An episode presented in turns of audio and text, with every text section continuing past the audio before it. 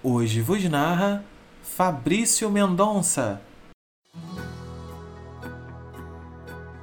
Afeto.